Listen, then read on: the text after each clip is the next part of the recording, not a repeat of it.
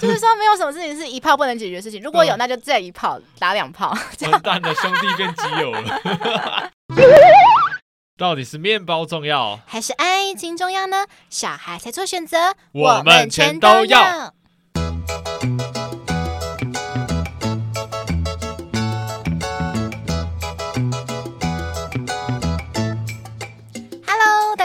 欢迎来到节目《吃吃的爱》第二季第十二集，也就是本季最后一集。我是立志要成为国民师姐的乐福，我是立志要成为国民师兄的庞德。今天要来谈论的是，天黑请闭眼，还在你身边，毒药是谁给女巫的惩戒？没有错，我们今天要来谈论的主题呢，跟这首歌的歌手非常有关。陈零九吗？没错，为啥讲到他呢？因为关于这阵子好像有他的新闻嘛，嗯、对不对？哦，你是说他？对，没错，就是他跟他的爱情长跑十年的女朋友分手了。十年之前，十年之后。对，十年之前。我不认识你。好，我们的起的 key 不一样。哦 所以就想说，哎、欸，其实很长很长，网络上或者是周遭真的很常出现说那种爱情长跑多年，五年、六年、七年，大家都觉得哎、欸、很稳定的，很看好他。想说，哎、欸，就是超差一步，就是要喝喜酒了。没想到在最后一步的直接宣告分手。而且通常这种人很奇怪，就是尤其可能是其中某一方，可能分手过后的。一两年就马上找到一个新的对象，然后马上就步入婚姻。啊，是无缝吗？就无缝？不是，也不是无缝，就是说，通常这种人就是可能前面这一任交往了这么久，好了，可是到了下一任，会突然觉得说，哎、欸，好像马上就觉得说，确认过眼神，我遇上对的人，对，确认过眼神，马上就觉得说，你就是我的 Mr. Right，就是我的对的人，所以我们马上就直接结婚吧，我们结婚吧，就是会觉得很常发现呢、欸。哎、欸，是真的是这样，就是。我在想，是不是他们交往这么久，是不是就、嗯、就是一直都不全原因，可能是彼此不合，或者是有什么其他的考量？对。可是在这个过程中，其实双方在感情的交往中，会慢慢明白说自己。喜欢的是怎样的人？嗯，所以我觉得会不会是因为这个原因，所以他们一分手，然后马上找到一个人就结婚了？哦，所以根据就是国外网站啊，就是说，哎，当接近到适婚年龄的时候呢，可能女生啊发现到另一半没有结婚的打算，他们会觉得说，哎，可能就是对婚姻没有共识，嗯、所以通常这个原因是爱情没有办法继续下去的主要原因啦。对，因为可能那他们会觉得说，大部分啊，对于大部分的女生来讲，就是爱情的终点通常是通往婚姻嘛，嗯、可是男人比较不一样，他们觉得说婚姻可能未必是恋爱的长，他觉得说，哎，在一起可是不一定要结婚，因为男生没有那个压力，男生就要五十六、五十岁、六十岁就是。都没有传宗接代的压力啊，他们的精子还是几不会瓦脸这样子啊。可是女生可女生可能通常就要想考虑说，哎，三十岁以上可能考虑说，哎，要不要冻卵这个决定？对，因为像这阵子，可能这几年好像很流行，说很多女艺人都会选择说，哎，去冻卵，冻自己的卵子。嗯、就是虽然说，就是他们可能没办法在短期内遇到对的对象，那至少说他们可以确保说，之后如果万一可能四十岁了才像呃，例如说林志玲啊、徐若瑄啊遇到对的人，来，他至少还可以说，哎，我还可以。拥有自己一个属于自己的 baby，对，真的哦。其实我在想啊，就是像现在很多女性，她其实在工作上面能力也不比男生差。嗯，那他们其实花在事业上升期的时候，真的他们花很多时间在事业经营上面。嗯，所以你看，像不管是林志颖还是许若瑄刚刚提到的，他们其实是在呃考量到事业跟那个未来的情况下，他们选择去冻卵，因为说真的，你在忙事业的时候没有时间去找另外一半啊。那当然，很多很多那种爱情长跑到最后哦分开的这个状况，那他们是不是可能在那个当下，就是在热恋期的时候，可能双方都在忙事业，嗯，比如说等到大家都忙得差不多，回来就发现，哎，双方好像不是自己适合的另一半。哦，因为这个网站里面其实还有写说，就是可能女生会通常会选择跟爱情结婚，就是说，哎。跟你就是两个人，哎、欸，我已经走了这么久了，然后两个人彼此喜欢，然后个性就算可能没有到那么和好了，他们还是觉得说，嗯、那我们就通往结婚。可是男生可能通常不是这样想，男生通常会选择说，想要选择一个最适合的人结婚。当然不是说他不爱你，可他觉得说他想找一个就是比较结婚之后比较没有那么多麻烦的。讲难听就是可能男生有时候可能，例如说不想听女生呃碎念好了，或者说不想想省掉一些麻烦，是因为。对于乐福过往经验，我遇到很多男生，他们都是觉得说不想惹麻烦。哎，说真的，男生其实不太喜欢被女生管。对，真的，尤其是像有很多喜欢玩打游戏的男生，最烦就是女生一直吵着要出去。好，那所以今天我们就要来分享一下各彼此的经验。好了，那我首先先请庞德分享一下关于你最久的恋情是多久？我最久的恋情是大概两年半。哦，就是两年半。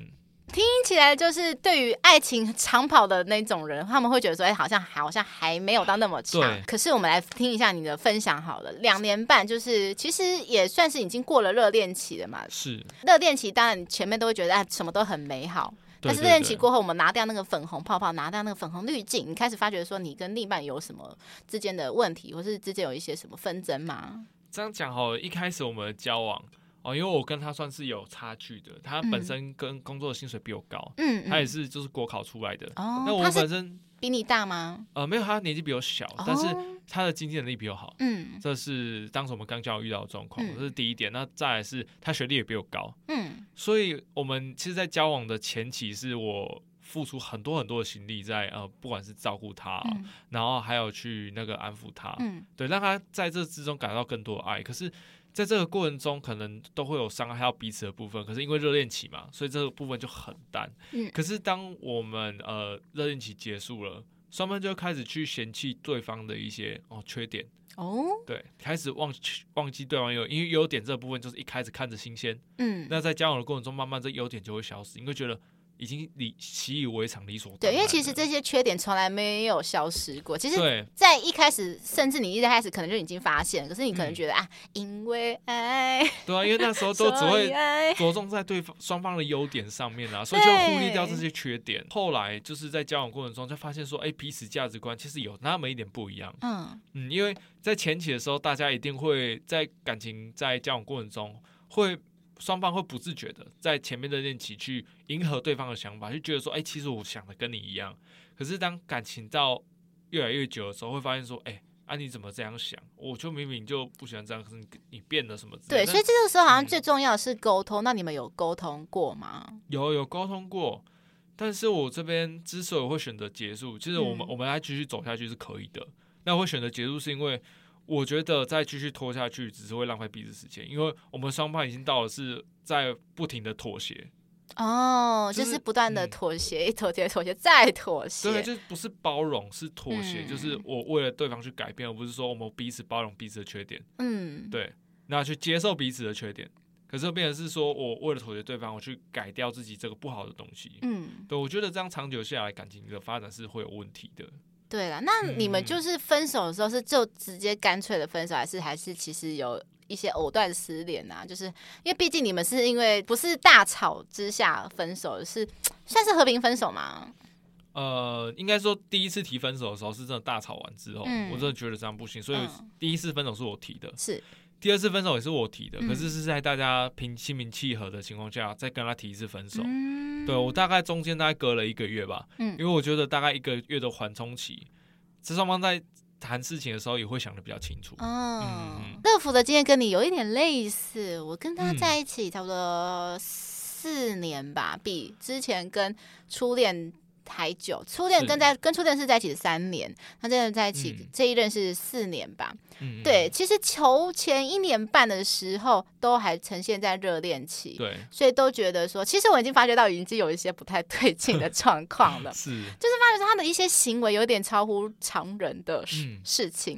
例如说，我之前曾经讲，就是他曾经就是说约好说隔天要出去玩，对然后可是我们没有定时间，他就说模棱两可的时间是说下午，嗯、然后后来我下午他又说他有帮他爸爸帮他家人做什么事情，所以我就继续等。嗯等啊等啊等，我从下午一点多、三点、五点、七点等到九点，晚上九点。我想说，哎、欸，老兄你在干嘛？对，太扯了吧。后来他只丢了一句说，啊真的很抱歉，就是他的朋友临时出车祸，然后他去桃园看他。嗯、我就想说啊，你出车祸没差，可是你为什么是不会连五秒钟之内？传一句说我要去，我的朋友出事情，我要赶快去看他，是连打个电话都不愿意跟我讲，对对对对，然后就让我在那边等啊等啊等之类的。这样没有什么幸福率啊。其实发生问题的当下应该马上就讲。对，他发生的其实而且这个件事情还是发生在我跟他刚交往的第二个月就发生这些事情，很瞎。对，然后后面他其实陆陆续续还发生一些很瞎的事情，例如说之前我曾经在节目上提过，就是呃，我们在我他在我生理期来的时候闯红灯，然后后来隔了几天，他的呃胯下私密处附近长了一个东西，嗯，对，然后他那天就是开始那天就有对我比较冷淡，因为他觉得说一开始他怀疑我说。我是不是什么奇怪的东西传染给他？嗯，但是后来去看医生才发觉说，就只是单纯就是他可能那时候免疫力下降，然后又刚好又因为碰到生理期来进行这个事情，然后他就就这么单纯的事情而已，并并不是什么奇怪的性病这样子。对，然后再要看医生啊。对，那其实真的有发生一些，就是我觉得说。感觉跟我以前交往的一些历任的反应好像不太一样。例如说，之前好像还有一个，就是我之前去香港玩，然后那时候大家十点多、十一点，那群人都说要去兰桂坊喝酒嘛。兰桂坊就有点像台北的东区、新一区这样子，对。可是我就说我对喝酒比较没兴趣，我说那我就先回去饭店休息这样子。然后其实那时候才十一点多，快不到十二点，然后他就跟我说晚安，我就说可是。就是房间只剩我一个人，我有一点怎么讲，有点害怕。你要不要可不可以陪我聊天什么的？他就说我言简意赅，他就言下之意就是说，哎，可是这是你自己的事情，为什么要让我明明天上班没有办法好好的工作啊？他就觉得说。我如果、呃、他如果陪我聊天，他明天上班就没办法好好的工作。我心里想说，哎，奇怪，我又不是叫你陪我聊到什么两三点，现在不到十二点呢。对啊，好瞎哦。所以其实中间其实发生非常非常多瞎的事情，呃、还有一就是我跟他认识了九个月之后才加互加 FB 跟 IG，在这之前哦，而且还是我主动提，而且那时候我还很紧张，我还主动喝酒壮胆，嗯、因为想说从来没有男生 要我去主动跟他。要他们的 FB 跟 IG，对对对。我那时候就，我其实在这过程中，其实一直有跟其他的周围的朋友说，我那那种很奇怪，他怎么没有主动跟我要我的 FB 跟 IG？哎、欸，我有一任也是这样哎、欸。哈，那后来怎么样？主动去要求了好久，他才让我加。好久，你主动要求很久，好超久，真的很瞎。就是我先讲我我那一任的状况，就是他觉得，就事后去想想，他可能就不是很好的一个对象。他觉得反正都会跟你分开，那不用跟你有任何的牵扯关系。他就不想要让我去认识他的那个。我那时候其实想也是，嗯，对，反正总之后来 anyway，就是在这四年当中，我们其实总共我提了一次分手，他提了三次分手，总共我们提了四次分手。嗯 就是我一直分分合分合，可是我们就是真的会觉得说有点分不开彼此，就是主要是因为我们刚才讲，就是因为四年的有真的有太多回忆，太多在一起的回忆，美好的回忆啦，美好的回忆蛮多的。你那种感觉，就像我那时候刚分手，其实我一直脑子都想要复合，整个脑子都在想复合的事情，可是又告诉你说不行，这复合的未来是。一定是悲剧的结局。嗯，对，因为我可是我不像你那么豁达，就是每次分手后，我当然会想说，赶快去打开交友软体，想说，因为大家都想说，哎，去认识下一个对象，就是抚平伤痛的最好方式。可是我真的觉得说，最好先不要。嗯，就是因为我发觉说，就是每一次啊，就是每次失恋之后去找的对象，都可能会因为说你太寂寞而囫囵吞枣，就是赶快找一个人将就，讲说，哎，反正外表还行，然后个性上没有到太奇怪，就是去将就这个人。我其实那时候也是有马上用交友软体，但是我就是知道说，我当时的心里就是随便想要找一个找一个那个谁陪我就好。嗯、后来对，所以后来我其实没有玩一阵子我就停掉了，然后觉得我现在又在做跟之前一样白痴的事情。因为真的每次就是失恋后去找的男生，你都会觉得说啊。都不是你想要的那个他，你都很幻想说，对对对对，这个男生对我好热络，要是是我前男友就好了。要是我前男友对我这么热络，对我那么热情，对我这么好，嗯，那就好了。我每次都是这样想，就这也是我每一次就是一直分分合分分合，就是就是我讲难听一点，就是可能我在交友软体上找不到我想要的那个人对对象，才会一直想去找。嗯，前任，但是这说来容易，可是做来难啊。因为上天不会给你那么好的事情，不会给你那么好康，让你说，哎，交完这一任男友后，直接给你个好对象，一直往塞给你，塞给你，塞给你。我觉得世界上没有这么好的事情啊。对对对，大家在选对象的时候，应该是要仔细去看一下双方是不是适合的，嗯，花多一点时间在经营这感情上面。因为现在现在人真的太忙了，嗯，大家都习惯就是比较速食爱情啊，打完炮，哎呀，发现哎，这个部分打的很不错，然后在一起。或者是吃个饭，嗯、然后认识一下，就觉得哎，这个感觉不错，好在一起。对，因为后来最后一次分手，他就那一任对我说：“你没有发觉说我们好像很难走到下一步吗？我们永远只能走到交往这一步，可是没有办法走到。” 结婚那一步哦？为什么？主要是我跟他中间也发生过非常非常多的一些事情。嗯、我我也讲过，其实这段就是巨蟹座，他的毛超级超级多，所以他不能容忍我一些我觉得可能一般人觉得 OK 的事情，可是他就是没办法容忍我这些事情。的确，真的巨蟹座毛真的蛮多，因为我自己就巨蟹座，好像也是哦，都忘记你是巨蟹座了。对所以我觉得这个故事之后可能有机会会再分享啊。对，总之就是他觉得说，可能我做了一些事情，他没有办法苟同，嗯、没办法同意，他就觉得说我可能就不是他。想要步入婚姻的这个对象，因为他之前刚热恋期的头一年，那时候我记得就是有几次，可能我生理期比较晚来，嗯嗯，然后他都会跟我直接说啊，要不然我们就结婚啊，孩子生下来啊，这样子。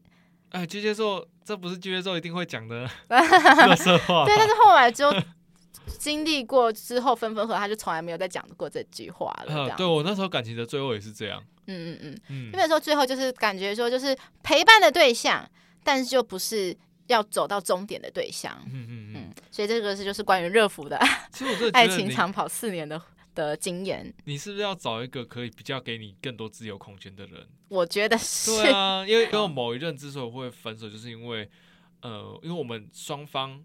呃，就就是对方，对方其实不太想要走入婚姻，嗯，但是就是一直在妥协，啊、哦，我就觉得说巨蟹座超爱家，就是一定要走入婚姻。对对对，我觉得我我没办法说不结婚，你知道？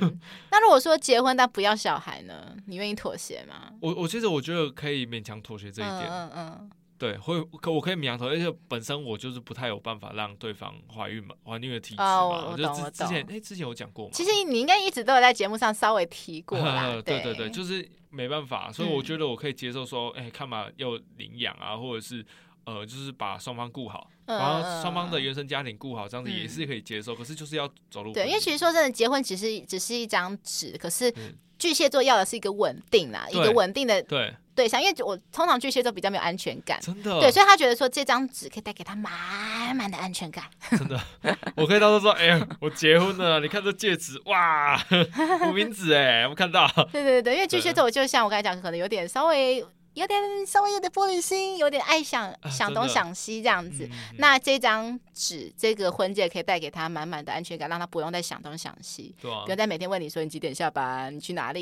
你跟谁。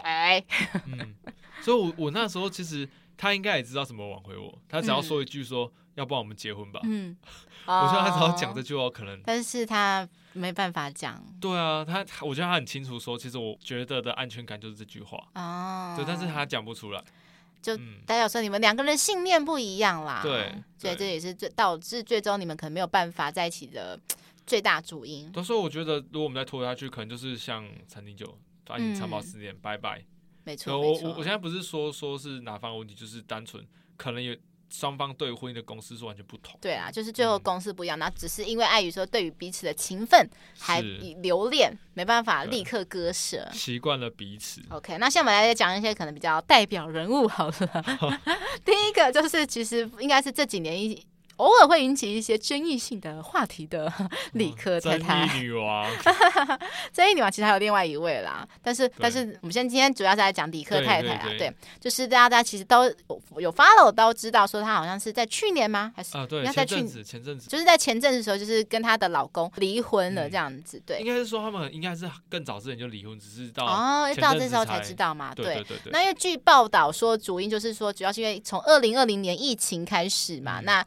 因为她的老公本身是在美国工作，那理科太太本身的工作其实大部分据点还是在台湾。对对，那他们分隔两地，那加上上那时候台湾的禁令，就是那个飞行禁令，好像有一些、啊、就是有锁国啊，有那个对对对，嗯、就是变成说好像每次来台湾都要什么隔离十四天。嗯，对，然后隔离十四天后，然后对，等于说可能如果真的理科先生他要来台湾去看他的儿子跟老婆的话，变成说 可能要请一个一个月的假。对，那对于工作来讲，可能会有蛮多的诸多的一些不方便。嗯、所以我觉得，其实理科太太是不是多去？因为像理科太太，她本身工作不是自媒体嘛，时间是比较。其实我除了她除了自媒体，应该还有一些，她不是有成立一些什么生计的之类，例如说他之前不是有开发那些药品之类的嘛，所以我是不太清楚他到底是怎么样啦。嗯、对，等于说，可是我怎么讲呢？如果说我换成理科太太好了，一直都是他单方面去，好像也怎么讲？对啊对啊对啊，久了还是心里会有点不平衡、啊。因为像这种状况，就是双方都必须做一个妥协、啊。对，就变成说双方一定要做成一个说一个比较公平的决定，就是说是这三个月我飞，然后后面三个月你飞这样子，嗯、又或者是。呃，因为他本身是有在呃，理科先生有在领薪的，但也不要完全不飞台、嗯。对，那当然他有可能中间还有一些因素，因为之前还有讲过说他们之前有在心理上有一些疾病。那理科太太可能也是属于比较是照顾者的那一方，所以可能有点心力交瘁。嗯、然后再加上可能他自己有孩子要互相照顾之类的。总之呢，反正就是各种种种因素，就是因为远距离的关系，就直接没了。对，哎、呃，我因为其实我之前也是。本来从近距离，然后变成远距离，哦，我觉得我蛮能体会这种心境的。嗯、但是我是属于是呃找对方的那一方，嗯，对。哦，我觉得这方面就是真的一定要找到一个平衡点，就是就是两方面说好。如果说其中一方就是愿意心甘情愿的，就是说每次都是自他亲自去找对方，那也 OK。对啊，对。那，那最怕就是可能，也许他们是真的因为工作关系啊，真的没办法说一直一直去。频繁的找对方。那其实像我那时候状况是，呃，他他比较忙，我比较有空，嗯、所以我都过去找他。可是老实讲，这个过程中如果继续持续这个状态，真的会很心的，会觉得说，对方是不是都不在意我？为什么不要来找我？嗯、哦，像我之前我讲过，就像我初恋，嗯、我跟他在一起三年，就是几乎都是每个月他坐客运从台中上来找我。嗯我们一个月见面一次，对 对，那因为那时候我们也确实也有讲好，说我就是因为家里我爸爸管的非常严格关系，所以我没有办法下台中找他，所以每一次都是每个月都是他自己花钱，就是上来台中找我这样子。那因为这方面是我我们互相讲好了，然后也因为真的是比对彼此有爱，所以才会愿意这样做啦。所以，当如果其中一方像我觉得他们可能男生女生考量不一样，男生可能想说啊，我我要认真努力赚钱，才有可以供养你们之类。可是可能理科太太也觉得说啊，我自己也有也会赚钱啊，我不需要你那些钱啊，我需要是你情感上的支持。对，那所以他们两方面的想法就不太一样了。对对对，就最后就是就只能分道扬镳，就整个价值观是完全不同的。对对对，OK，那么再来我们找到呃第二个的公众人物就是欧阳靖，这个也是在。疫情的时候发生的，对，所以我真的觉得疫情真是害死好多。对啊，我也是疫情那个时候 啊，so sad，都是疫情，直接我我是因为疫情直接把热恋期直接结束了。哎、啊，我也算是哎、欸，嗯、我也是疫情那时候有跟。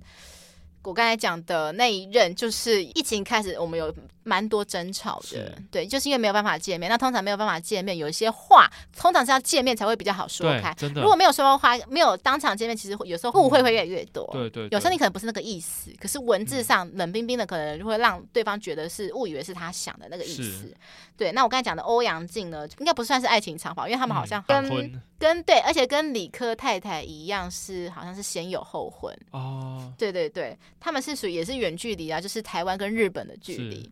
对，就像我之前在第一季的第九集吧，有讲到有请到来宾朵拉，他们也是台湾日本的距离啦。欧阳靖后来也是因为好像也是跟其实跟理科太太跟理科先生的。原因有一点像，就是她的老公欧阳靖的老公就会觉得说，他在日本可能需要工作什么样的，虽然没办法飞来台湾。那欧阳靖也是觉得说啊，我还有一个儿子需要你的支持，需要你的一起来关心啊，不是说每次都是在视讯只得才能看到，这样子儿子也会一直喊说啊，爸爸在哪里，爸爸在哪里之类的啊。对对对，就变成说就是双方就是引起说就是。孩子教养的问题啊，对对对对，就是因时间的关系引起很多的摩擦。嗯、对，好，那再来就是因为像是这种潜在的问题，其实通常就是已经早就已经是拖很久了啦。因为通常这种潜在问题就是说拖很久，可是又解决不了，所以最后是真的是一直不断的消磨、消磨、消磨掉两个人热情。嗯、所以最后其实两个人的不舍，其实通常只是不甘心的成分比较居多。嗯，等于说就是，其实他们很多很多时候就是他们一件事情一直吵，不断的吵啊吵啊吵。那虽然每一次吵架的引爆点不同，可是其实都是回归到事情最根本，嗯、这个事情真的乐福真的是有非常非常多的感触。像我刚才讲的，就是交往那个四年的那个男友，其实我们有时候每每次的吵架，有时候吵架都是不一样的事情。嗯，可是其实我后来发觉，他那些吵架最根本真的是同一个问题，就是我们跟他就是真的是三观真的是没有那么好，价值观没有。对，我们就是真的是三观就是天生就很不合，除非是双方面愿意磨合。那我我也讲，其实我们双方面我们我们有努力，我也愿意为了他就是改掉一些事情，然后另一方那一任男友他一开始没有没有改，他是后来被我讲讲讲讲讲，半强迫，然后改掉，也会有也许是他良心发现之类的吧，他也是有试着想改啦，虽然说他改的幅度有点缓慢啦，所以就有听过一句话，怎么说？如果因为爱情而改变的话，其实不用爱情，他也早就改变了。哦，对，只是真的是想不想改变而已。对，真的是想不想。就是我需要我刚才讲，就是他们就是真的是人生中没有办法妥协或者是得到共识的点。他们可能有时候是在吵架中各退了一步，可是他其实心里还是很 care，说，哎，我退了一步，就是说可能呃上次我退了一步，那这次该你退一步了吧？这样子会去计较彼此。我前面在讲的就是双方一直在持续在妥协妥协，但是事实上真的内心是接受吗？就是我觉得感情很多的时候是需要互相包容，而不是妥协。那这个方面通常就是来自于他们的本身的价值观嘛，价值观又来自于说他们人生的，来自于他们的人生经历、家庭背景啊，就是种种的原因都让他们成为比较独特的个体，所以让他们有独特的想法。是，其实我之前有听那个一些长辈来讲，磨双方磨合。呃，磨合过程会不停的把感情给磨消磨掉，嗯嗯、对，它不像交合会越来越开心。对对对对，其实我觉得磨合就像我们呃感情的双方，就像两颗球体，嗯、在磨合的过程中，把双方磨合的越来越软滑润。嗯、但是现在人可能因为工作或是一些人情压力什么之类的，很多很多的一些压力情况下，变成是一个是凹，一个是凹体，嗯、一个是结合的，嗯、一个是球体。那在磨合的过程中呢，只会不停把那凹体的部分越凹越大。最后就完全没办法结合在一起。嗯，对啊，因为通常就是压倒我们稻草的，就是磨合这件事情啊。因为通常就是前任会觉得说，哎，事情是可以磨合，没有不能相处的人啊。可是磨合这件事情，就是在我想法来说，就是说找到一双适合的鞋，透再透过一点点磨合，让彼此更契合，我觉得会比较来的简单，比较不会那么痛苦啊。因为真的，对啊，热恋期以后就是磨合期，磨合期我真的觉得每一次经历过每一段跟每一任的磨合期都是好痛苦，好痛苦。就是不停的把双方最不喜欢的事情拉出来。对，因为乐福真的是很，就是不知道是太幸运讲，就是每次找到的对象，嗯、除了第一任初恋，我觉得初恋可能我会跟他那么契合的原因，倒也不是说我们三观非常的相近，是因为初恋可能也许是因为双鱼座，他比较可以包容我，就是每一次。嗯我们的吵架永远都是他低头先认错，是他他觉得说，因为我问他说，为什么你可以每做到每一次都先低头认错，甚至其实有些事有时候事情是我的错，是他也愿意先低头还有道歉。是他说，因为他真的是觉得说，就是如果喜欢一个人爱一个人，我就会去在乎他的感受。那我先低头，那有什么不对？对啊，事后再谈开就好了嘛。对，但是我 后来几任就是都是那种，嗯，对，都是直接吵起来。他们会 care 说，就是到底是谁先认错，或者说你有错，我也有错，我们大家一起认错。对，大家一起。好像小朋友就是两个人一起手牵手，然后互相握手言和这样子。左一拳右一拳，大家一起说一拳。但是反正他们觉得说他们会去 care，会去在乎，就是有这样子是有点大男人啊？你觉得呢？呃，其实我觉得是，呃，你要说大男人啊，他们其实是就是这个过程，其实在想要一个公平。但是我觉得感情很难说公平，嗯，因为像女方就是会有那几天。特别的不舒服，嗯嗯嗯，甚至女生的压力其实跟男生的压力其实也不一样。嗯，女生的压力很多时候是不不管不管是职场上的一些男女关系，嗯，对，因为老实讲这种男那个歧视的问题，其实在职场上一直有出现，甚至是女方跟女方之间的关系，跟男方跟男方之间完全不一样。对，男方的话就是说，哎，吵一架。就是哎、欸，兄弟，走出去喝酒，瞧一瞧。好，哎，你要说什么？哎、欸，吵一架就是床头吵，床尾和，我们来交合。跟同事啊，哎、欸，喂，不行吧？他说没有什么事情是，就是说没有什么事情是一炮不能解决的事情。如果有，那就再一炮打两炮。完蛋了，兄弟变基友了。对，所以我们男生之间的感感情。哦，吵任何争执，我们很快要结束。可是女方不一样，嗯、我说，我就我真的觉得说，女生是一个非常心思非常细腻的一个生物。嗯、对，不管是在呃，你修饰的很好听哎。就我我觉得本来就是，因为男生可能会觉得说，哦，你们女生好鸡巴哟，就是事情 就是毛一堆，就是可能呃，什么事情都会不开心。就是说，可能今天是因为 A，那明天是因为 B，那有时候可能有些女生会讲说。我就是不讲，我就要让你猜。然后就你问他说，你是什么事情不高兴？我说、嗯、没有啊，我没有不高兴啊。嗯、可是我，啊、因为我以前常常会用这一招，嗯、我就说没有啊，我不高兴啊。哦，我很高兴哎、欸。对对啊，这个时候就是男生要出来表现的。好，宝贝不要生气。可是你知道我刚才讲的那一 任男友，他不吃这一招。嗯，他他是会问你说，他不，他连问都不会问，他会觉得麻烦，他会嫌麻烦。嗯，每次当我主动说，哎，我不开心喽，他才会说啊，怎么样？嗯，他会觉得说，他其实明明就知道你不带不开心，他觉得啊，好麻烦哦，问了你又在那边就是说在什么什么龟龟毛毛的，对，所以他就选择不问。这就也是我觉得很奇怪的。所以，所以我觉得说，他其实这不是呃，就是情商比较低吧？或者，我觉得我应该是这样讲，他情商比较低。嗯、对，因为其实适不适合，其实两人相处两年以上，就已经知道说两个人适不适合，对对对，走下去一辈子了啦。那剩下的时间，只是因为有爱不甘心，才会在那边舍不得放弃，一直拖着这样子。对啊，对啊，对啊。其实我觉得拖着，其实。真的不好，真的不太好。对，因为我刚才讲价值观本来就不是可以一直磨合的东西，嗯、可以磨合一下下，可是没办法磨合，一直磨合。对啊，很多时候就会人家都会讲啊，吵架应该要吵到有嗯结果。嗯如果每次吵架都是围围绕一个核心没办法解决的话，那我觉得这个感情哎呦，对我跟那一任就是这样，就是每一次吵架可能暂时和好，可是其实我们两个都知道事情我们没有解决，核心的问题一直都在。我们只是暂时不去掀那个伤疤，嗯、可是过不久那伤疤又会翘起来，伤疤又会翘起来。你在讲什么？怎么听起来有点色？伤伤口一直没办法愈合啊，所以其实我们刚刚总结上刚刚讲的那一些东西啊，嗯，所以你觉得说爱情啊，就是。其实比较重要的是哪些部分？呃，我觉得这爱情，我第一个我觉得女生会一定女生会想要仪式感嘛，对不对？嗯，仪式感。对，所以我觉得男生尽量稍微配合一下下，不会少一块肉，对吧？哎，对，说真的，就是男生很多女生觉得男生道歉没有诚意，其实我就觉得差在仪式感。嗯，你们觉得说道歉应该有一个？嗯、呃，让人家觉得，因为我们不是要求说道歉一定要给一束玫瑰花，一定要单膝下跪，一定要给 LV 包包，我们没有这样子。我有时候其实只是希望说。哦，嗯，真的吗？哦，抱歉啊，我刚才是我刚才没有顾虑到你的感受，就是其实有时候言语只是几句言语而已，对啊，一个欧巴式的欧巴式的拥抱，对啊，只要只要一个拥抱，值得哦。你讲到拥抱，还有想到，可是你拥抱也要看情形，就是你拥抱后也要讲一些话，你不要说不，就是一句都不讲就直接一个拥抱，因为我我刚才讲的那一任。他的道歉一开始道歉方式让我超傻眼的，我那时候很生气的时候，他就不发语，就直接把我拥抱，就直接霸道总裁，直接咻，就就就就就这样这样子。那我就想说，哎、我很生气，你你这是给我在揪什么啊？我谁要跟你那边就是亲密这样子。哎、我以前真的也不知道怎么跟女生道歉哎、欸，我真的就是想说用这招看会不会有用。结果嘞，女生会扇一巴掌，更生气。但我们会更生气，想说我真的生气，还在那边跟我我我是很认真哎，我很认真跟你讲话，结果你居然在那边。对，所以我说就是需要一些仪式感。你可以呃，如果他喜欢的话，就给一束花；如果说他喜欢吃甜点，就给一个买一个小甜点。是，我觉得食物通常对女生是最有用的。对，你就是看他喜欢吃什么，喜欢喝什么，然后给他。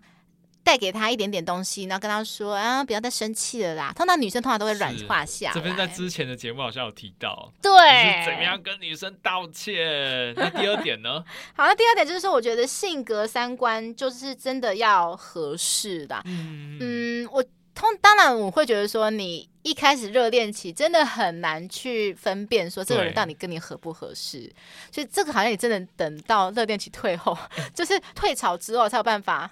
看得到他的本性哎、欸，这样是讲庞德有一个很鸡毛的地方。他怎么样？对，我这边都会跟女生在交往之前，嗯，我都会有试探，怎么样？就大概我会呃抛出一些问题，哦、或是做一些事情，这样看一下对方的反应是怎么样。怎么样？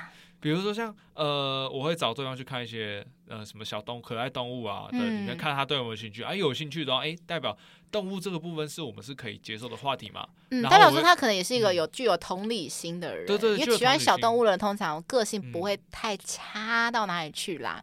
对，百分之八九十啊，我不能说百分之百。还有就是带回去给家人看，我去看一下他跟家人互动的方式。哦，对，这很重要啊。所以哇，所以你通常跟另外一半交往多久就会带给家人看啊？哦，以前的话就是刚交往就带回去。真的哇，你好紧张哦！哇，当你的女友会很紧张哎。在这交往没多久说啊，要带我去看你的家人。可能是因为我家就住乡村，就是大家彼此彼此关系就比较对啦，因为通常虽然说有一句话真的是很八股，说什么长辈说什么、嗯、哦，我吃过的盐比你什么走过的路还多之类的，啊、但是真的有一定的。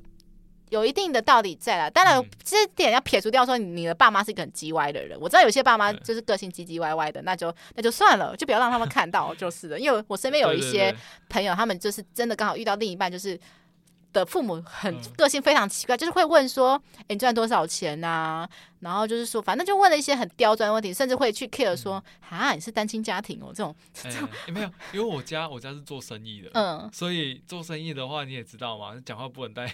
哦，oh, 对，所以，我们讲话就是我们家都会很客气。嗯嗯，对。OK，好，然后再来就是第三点，我觉得说你们两个，我觉得是要共同进步，哎，嗯、就是绝对不能绕到说一方面进步，一方面一直在停在那边。哎，对，真的。我觉得这通常，因为我身边有太多的人，包括乐福自己都会觉得说，哎，我在进步了，就是我可能我的薪水越来越多了，我可能越来越达到我的理想、我的目标、我的梦想了，可是你还在。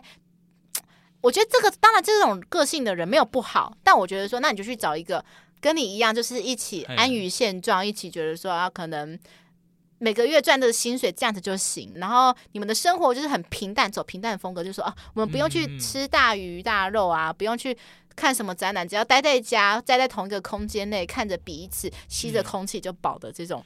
对，像。我跟某一任交往的时候，我们最后会吵架，其实跟这个也有关系，嗯、因为对方就是想说啊，我就是。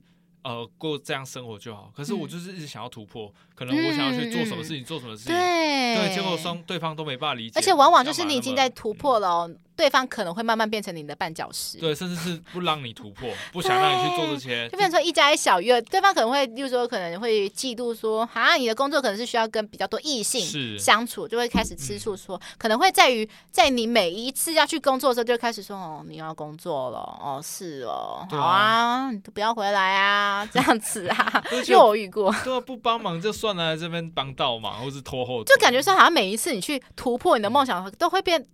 就是背负着他的背负这个罪恶感觉，说哈，我是不是还要做坏事的感觉？可是这明明不就不是这样子啊！所以我觉得一起共同进步真的是，尤其是最好是共同有一个目标，那我觉得会更棒。真的，真的。好，那再来就是还有当然就是保持良好的沟通，虽然这个是很基本，对，真的是老生常谈。可是你会觉得真的是非常非常重要。对，对，因为就像我刚才讲，我们每次吵架，可能跟历任吵架好了。我们通常就是吵吵吵，可是我们吵到最后是可能只是因为碍于说可能对于对方有一些感情，所以我们暂时就不要聊这件事情。嗯、可是你们其实根本就没有沟通你们原本的问题啊，对啊，你问题还是一直在那边。所以我就是我呃跟每一任女朋友分手前，我们都在吵同一件事情啊，因为我之前是军人嘛，嗯，永远永远都在吵说见面时间不够，嗯，陪伴时间不够，所以就变成是没办法解决问题。啊，对啊，所以我觉得保持良好沟通，那我们讨论有一个结果，嗯，而且去双方去包容对方的这个没办法改变的状况，嗯哼，就这样才能让感情的持续长长久久。对，好，那最后一点呢，就是不要过度控制对方，就是不要当控制狂啦。这是很恐怖哎，天哪！对，因为有时候又讲又牵扯到爱情长跑分手原因，就是很多爱情长跑其实大概已经过了热恋期过后，发现说，哎，他可能是一个恐怖情人倾向，可能是一个。可能会在情感上，甚至在身体上言语勒索啊，就是之类的。那你就可能是因为害怕，不敢跟他提分手。可能因为你一提分手，他就说：“哦，我要去自杀哦，我要干嘛？我要干嘛？”所以你们就感情一直拖着、拖着、拖着。然后就你会去一直尽量去迎合他，就是想说不要让他有负面的想法。是可是你们这不代表说你们感情是真的很好啊。嗯、再来就是说，你有被对方控制的经验过吗？我说最多的是，就是我交友被影响了吧？哦，他就觉得说我今天，他他他自己跟我讲的哦，嗯，今天是我牺牲了你陪我的时间，让你去外面跟朋友、嗯、跟家人相处啊。他会这样想啊？对啊，就讲的这样，我觉得 好像我好我好伟大哦，就是正视于你这些时间，这是我牺牲的。你为了要在一起一辈子的人是我，然后我今天想说，哦，可是我我就我其实就是我跟他讲说。人不可能没有朋友，有时候我们都要互相帮助。可是当双方我也要让他在自己的身边更久，可是却让他牺牲掉原本属于他的人格的时候，我觉得这就是过度控制了。哦，毕竟当初你喜欢的那个他，不是现在每天都陪在你旁边的那个他，而是那个在呃，不管是在人际上、关系相处上，跟在工作上取得成就的他，才是你。觉得会喜欢的。这个就是我们之前不是之前在节目上谈到，就是另一方就是没有安全感的问题嘛？对，就是一直想要你陪伴他才会有一个安全感，嗯、就是他的世界只有你。对啊，可是这个陪伴是不是要牺牲掉未来，牺牲掉他的成就？嗯嗯。那等到自己啊、呃、有成就之后，对自己有了未来之后，再回头看这个，啊，你怎么都没有进步？对，所以因为很多人就是真的会觉得说，在爱情长跑之后才发觉说说，然后后来分手才发现说，哎，怎么我都身边都没有朋友了？因为在爱情长跑期间，就是哎，分手都被断光光，被另一半限制断光光，所以以至到于分手之后想找人聊，哎，我没有朋友可以聊，好孤单哦。然后又跑去找前一任又复合这样子，对，又是个恶性循环。所以这会不会是套路？啊，是这样子吗？所以你又可以来跟我复合这样子吗？真的，所以大家还是要小心一下。对，那刚刚我们乐福讲了这五点。哦，就是我我们觉得说感情哦要长长久久，要维持住感情，甚至是未来步入结婚殿堂所必备要的条件。没错，对，所以我觉得在交往过程中，是不是要更加注意说，哎，双方在感情的态度啊，嗯、还有对方的价值观啊，是不是符合这五点要求？对，千万不要恋爱脑、嗯。对，如果不符合的话，是不是考虑嗯下一个会更好？对，所以这个就是要平常的相处要多仔细去观察。好，所以希望听众呢，就是。如果你现在是有伴侣的人呢，希望你们之后可以顺利的走到最后。感情的分场，是这样子吗？就是其实我觉得也不是感情的分场，是爱情的开始啊。因为我觉得结婚之后才是。真真真正真正的考验吗？这样子，真正的考验，但是也是很甜蜜啊。OK，其实就希望你们的爱情长跑可以顺利啊。当然，如果你们想短跑也行啊。你们短跑如果说可以更刺激、更火辣，那也 OK。大队接力，你说一百一百路跑完之后，一百公里赛跑，你快点，快点，棒子给我。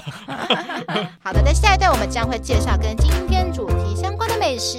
在介绍之前呢，请大家动动手指头订阅节目《吃吃的爱》，并且分享给为了爱。情烦恼的朋友，更不知道下一餐要吃什么的朋友。最后，麻烦苹果的用户给我们五星好评，跟节目底下留言，告诉我们对于爱情长跑相关的想法。好了，我们今天跟主题相关联的美食是什么呢？舒芙蕾。哎，为什么啊？因为啊，爱情长跑没有结果。容易冷掉，嗯，就跟舒芙蕾一样，冷了就不好吃了。哦，真的也舒芙蕾，真的要趁热这个，最好是三分钟之内赶快把它吃完。冷掉是真的不好吃啊。好，那我今天庞德你要推荐几家舒芙蕾店呢？嗯，我这边介绍一下，就是我这边介绍两家，嗯、都是在台中。哦，对，因为那个庞德我是台中人嘛。嗯，那这边第一家是乐事 Let Room，L E R O M。嗯对，它拼起来是这样。好，如果说听众如果听不清楚，我到时候会就是留在那个节目资讯栏里面。嗯、OK。对，那它是在台中西区的中心街上，嗯，就是大概是在审计新村那附近啦。嗯，那它是一栋两层楼加盖老宅翻翻修过后重新拉过皮的一个建筑，嗯嗯、就是它你从外观看上去就是它是蛮低调的，哦，那里面其实它装潢就是比较呃就是简洁。我觉得文青的感觉文青风很适合拍照，这样 很适合拍照。对，完美店。那它的话，它的舒芙蕾，它其实是品名叫草莓松饼，但是它是层层叠起来的，它其实算是一种舒芙蕾。那它的草莓去搭配这个口味，其实吃起来就是清爽，但又不会太腻。对，就很推荐去那边吃，然后去享受。女生应该都蛮喜欢。对对对对。那第二间呢是那个早午餐，嗯，早午餐的，它的名字叫 Home Home。嗯，怎么拼啊？就是 H O M E H O 就加加两个 home home 加加。对对对，那它的话是，我觉得它的风格是比较偏那个大自然，比较倾向大自然。它外面它外面还有两只那个麋鹿的雕像。哇，也是适合拍照的店。对，很适合拍照，而且它还有户外的饮食空间。我觉得早上如果起床。刚起床哦，有点低血糖，想要吃点甜甜的来醒醒脑。对，然后同时还有想要清清淡淡，我觉得可以去这边。它户外还有桌子，然后可以去享受。虽然台中户外空气没有多好啊，但是就是看看看看绿绿色的植物这样子。可是不是都有市长送古关空气了吗？送古关空气哦。好，继续讲。那你推荐什么口味？就是我觉得他那边的东西都还蛮好吃的，都还不错。因为他就是早午餐嘛，他除了有早点，然后同时还有舒芙蕾。所以他舒舒芙蕾是有口味，还是说它是放在就是早午餐餐盘里面的？对，就早午餐，它是跟早餐餐盘里面。那哦，我知道有一种是这样子，因为我也吃过那种早午餐，就是它可能上面有、嗯、旁边有沙拉，然后枫糖酱啊、舒芙蕾啊之类的东西。是是那它的呃舒芙蕾的话，它可以自己组合。嗯，对。那呃，我我这边上次是吃那个太奶酱啊，就很香啊。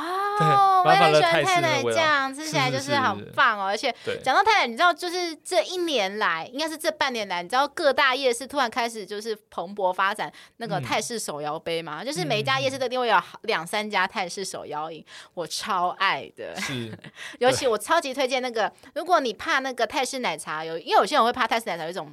神奇的香料味，可是如如果你喝泰式绿奶茶，就完全没有这个问题。嗯、对，因为像之前我带我家人去吃一家泰式餐厅，然后点了一壶绿奶茶，哦、我家人超爱。我爸说，嗯、他之前喝泰式奶茶的时候很怕香料味，可是喝绿奶茶他可以喝好几杯都没问题。嗯、对啊，因为这种口味就是因人而异啊。对对，对。那他这个的话就是就是泰式的那个奶香，嗯，对，有那种特殊的那个味道。嗯、然后我觉得跟对舒服的是比较偏。像松软的，对不对？对，松软的那种，这口味算蛮特殊诶，泰奶比较少见哈。对对对对对，我觉得还不错啦。哇，嗯、所以今天庞德推荐两家都是蛮适合带女朋友约会的 最佳场所。对，好，那现在来到乐福推荐，乐福推荐三家，第一家呢比较特别啊，就是其实就是。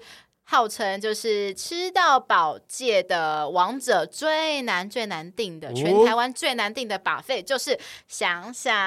哇，之前听同事一直想去订，但是都订不到。呃、关于想想，我吃了三次，真的假的？对，第一次是在他刚开幕的时候，就是在信义区的时候，因为他强调说可以看得到一零一嘛。嗯。对，然后那时候我是平日中午去的。那其实第一次去的时候，其实吃真的是蛮惊艳的。它里面的东西食材水准都有蛮不错的。听说他很处理食材处理得很好。对，就是它只是食材很贵而已。对对，呃，对啊，稍稍贵，而且它最讨厌就是因为它没有贩卖那个礼券。因为一般我去吃其他饭店 buffet，假如说哈，可能金华好呢，或者是韩舍爱美，网络上都可以找得到礼券，大概就打七折、打八折之类的。可是想想完全没有。完全就只能靠订，对，你只能靠原价嘛，就是可能直接可能就必须买一口气买十，就是十张，就是一本这样子，嗯、才有可能比较稍微优惠一丁点而已，对，好，但是我必须讲，我最期待就是他的饭后，就是他会随桌派送的舒芙蕾，他是真的现烤的，一定要趁热吃哦，嗯、而且他还会问你，就是说你要几个这样子，一开一开始会先给你们各是各发一个啦。对，我记得那种现烤的舒芙蕾，只要马上不吃就塌掉了。对，真的，嗯、因为它是真的，真的会立马塌陷，所以我每次都会把握时间吃。然后我真的太爱他的舒芙蕾，所以后来他的第二次、第三次，我是为了他的舒芙蕾再去的。然后。我都都是有，就是吃完后就是意犹未尽，所以我还得跟他在一起要。对，所以我说你真的很爱他舒芙蕾，嗯、你就是可以一直跟他要好几个都没关系。所以之前吃探索厨房是在学他的哦。是探索厨房有是不是？对，有有有。哦，因为我在吃的时候，可能我是比较后期去的，嗯，所以就比没有看到舒芙蕾。我记得那时候那一天很特别，我会印象深刻，是我外公要过世啊，那阵子过世，嗯、对，然后呢那几天因为刚好就是丧事刚办完，嗯嗯，我就我就上来台北，嗯，就是去吃探索厨房，好想解解闷一下，对对对对对靠这个。大餐来解闷，然后舒服的疗愈到你的心灵了。有有疗愈到我心灵，太好了。那松软的像棉花糖一样的口感，就是很像阿公柔软的心包覆着你，有点太过了。好，那我们来讲，不会形容哎。好，我们来讲第二家。乌萨，乌萨，对，W O O S A，乌萨松饼屋。其实这家店非常特别，就是说，哎，它在双北、桃园、台中、台南、高雄都有哦，非常多。对，呃，听众不要再讲说我们好像都只介绍台北的店了，我们其实还是有兼顾到的。你看这些，这个这家店其实分店总共在全台湾有十一家分店，哇，好多间哦。对，然后这家店我印象很深刻，原因是因为说，就是有一次有某一年吧，我跟一个网友本来。要去吃，结果因为我们我们没有事先定位，可我们不知道这家店这么夯，嗯、因为这家店的第一家店是在台北金站那边，对，对，啊，我们没有定位就去，当然就是晚上，我记得晚上七点多还八点的时候，还是。定还是没有位置，我想说，谁会在晚上七八点吃正餐都去吃松饼啊？还真的有哎、欸，饭后甜点，对，吃完续拖，对对对对对对，所以那时候我跟那个网友就没有吃到这样子，嗯、所以我是后来后来就跟我自己的朋友另外约，然后那时候我们是去板桥的分店。好，那我们吃的是莓果塔冰淇淋松饼，那它的口味呢是属于比较清雅，吃起来就是轻盈松软的。嗯、对，然后它的松饼是比较类似，就是我们印象中的舒芙蕾可能是一个那种很像那个烤布蕾的那个杯子，对，杯子杯子，杯子容器嘛。可是我讲的这个这家的舒芙蕾是比较接近那种比较大的 pancake，比较大、嗯、比较厚的 pancake。是。好，然后再来我还推荐它的优格冰沙。你想说，哎，优格冰沙听起来很就是没有什么特别啊，嗯、因为它的外形很特别，就是说它外形就是一个蓝天白云的形状，因为它的冰沙是有加蝶豆花跟希腊乳酪打制而成的，所以就变成蓝色的冰沙嘛。然后里面再加一些白色的乳酪进去，嗯嗯对，就看起来就很像蓝天白云，就是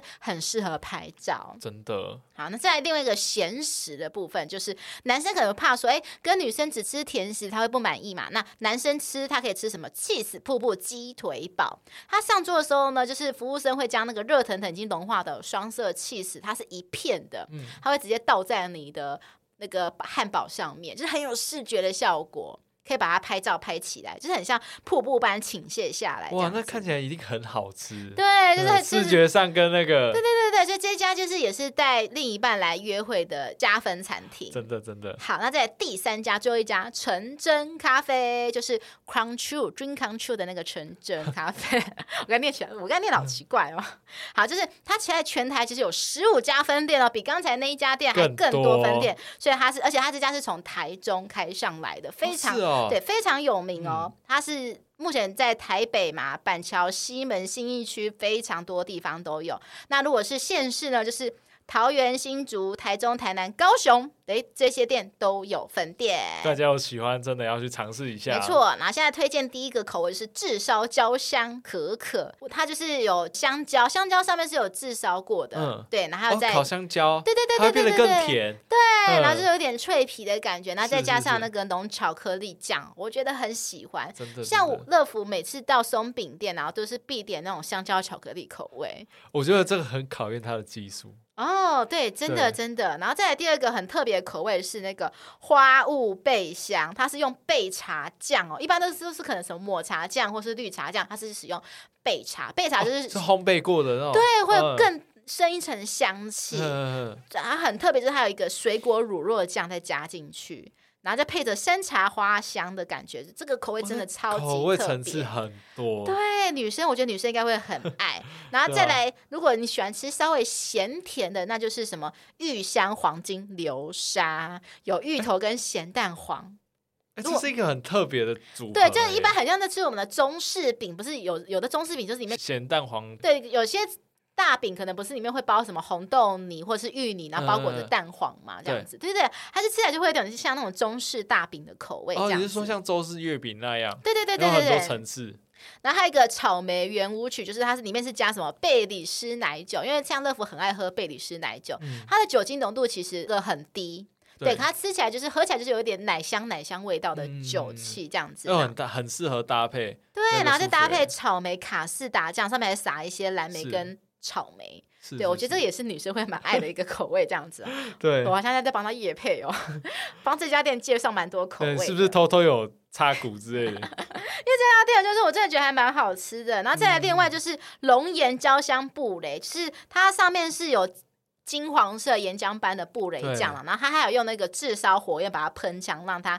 多一层焦糖口感的香气在，层次也是个相当丰富的东西。是是是。最后一个我自己也蛮推荐的，就是很很解腻，就是青柠龙岩焦香，是用柠檬蛋黄酱，吃起来很清爽啦。嗯、就是说如果你不想吃那么 heavy 的东西，就是说你不想吃巧克力或是布丁这么重口味的东西，对对对，那我觉得这种柠檬酱，我觉得还蛮适合你的。是是是，嗯、但是有点像慕斯那种东西吗？呃。对，然后接下来是它一样也是有用那个火焰炙烧，所以多也是有多一点点焦香的口感在。对，而且我记得蛋烤过的那个香气是更更浓郁。对，没错没错，蛋香。对，就是呃，其实它单香味反而比较少，主要是柠柠檬柠檬的香气比较重。这样，嗯、最后呢，我就是我题外话，我要反推一家 店，它是从日本来的，对，它号称是福冈第一名的松饼店，这么厉害？对，那可能是乐福吃不懂吧，可能乐福是木蛇吃不懂吧，也许啦。对，就是 它叫做 Cafe Dead Salt，就是 C A F E 嘛，D E L，然后就是 S O L 这样子。嗯、这家店我为什么会印象深刻？是因为我也是跟一个。网友去的，对，那时候因为我跟那个网友都是美食爱好者，是他就提议说，因为那时候这家店才刚来台湾，我们就提议说，嗯、那我们就立刻冲去这样子，我们就点了什么玫瑰荔枝覆盆子口味的嘛，我记得是口味啦。如果听众发觉我讲错，也可以纠正我。我吃后，你知道我第一个想法是什么？它很像那个麦当劳的那个满福堡的外面的那个马芬面包皮，就是吃起来它是加。我觉得甜点应该是要加无盐奶油吧，他加的应该是有盐的奶油，嗯、我就觉得奇怪，我到底在吃什么东西？啊、就觉得说怎么会有一种咸咸甜甜的感觉？我不是那么喜欢那个味道。那，不是觉得自己是分子料理，就要把不同的素材自己从对，我就觉得说天哪，我在吃满福宝嘛，所以 然后在它的饮料啊，它的东西就是价钱跟。食物的美味度让我们有一些期待上的落差，嗯、是。所以我跟他吃完后就开始面面相觑，然后后来他提议就带我去吃另外一家他的口袋名单，然后就是哎，让我瞬间让我抚平我的心灵，因为我就觉得说天哪，好失望哦！嗯、我们两个特地来吃这个有名的，号称是。